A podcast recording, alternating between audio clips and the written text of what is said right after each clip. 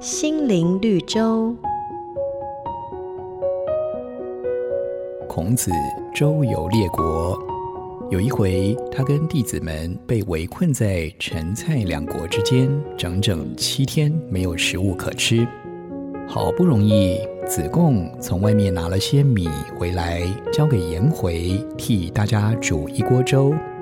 然而子贡却在无意间看见颜回趁煮粥的时候偷吃了一口，于是向老师孔子报告这件事。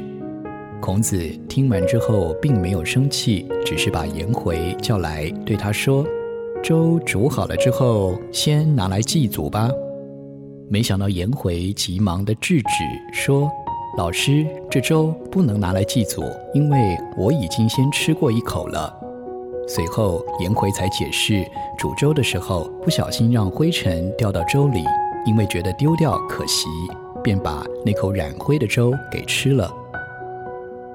亲眼所见的未必就是事情的全貌。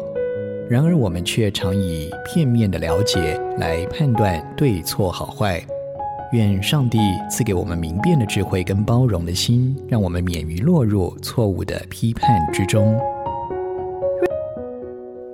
本节目由好家庭联播网、台北 Bravo FM 九一点三、台中古典音乐台 FM 九七点七制作播出。